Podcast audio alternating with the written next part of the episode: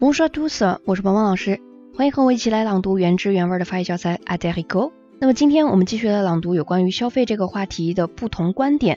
今天的这位主人公在发表观点的时候非常的激动，不仅发表了对于现在消费市场的不满，而且也说到了我们现在消费习惯当中的一些不好的现象。那我们就一起来听一听这个主人公是如何阐述的。那接下来我会示范一个常速的版本，那你可以打开手机页面上的文字稿，跟着鹏鹏老师一起来大声朗读。如果你觉得我的语速比较快呢，在下一个音频当中，我也专门为你录制好了一个慢速跟读的版本，你可以反复练习模仿跟读。好的，那接下来就请你跟我一起来大声朗读这篇文章。Allez, c'est parti. François, 65 ans, retraité, Nice.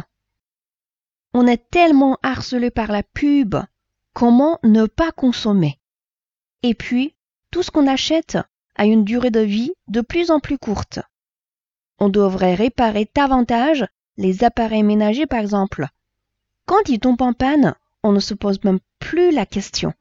On jette et on rachète. 今天这篇文章咱们就读到这里。如果你想获得这篇文章的翻译和语调标注的版本，或者你想跟着彭老师一起继续来共读《a d e r i g o 这本书，你也可以添加我的微信。 在你手机文字稿的最下面就能找到我的微信了。那也欢迎你来关注我们的公众号“法语新物种”，获得更多优质的学习资源。Voilà, c'est tout pour aujourd'hui. À la prochaine.